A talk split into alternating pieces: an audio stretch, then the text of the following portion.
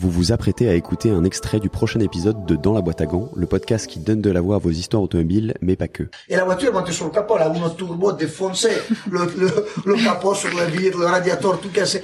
Mais la chose incroyable, c'est que je descends dans la voiture, le mec, à fond, avec le moto, avec le, encore le triporteur. Oh, non, non, Il a rien compris. Il nous regarde, ah, il avait rien compris, le mec. Messieurs!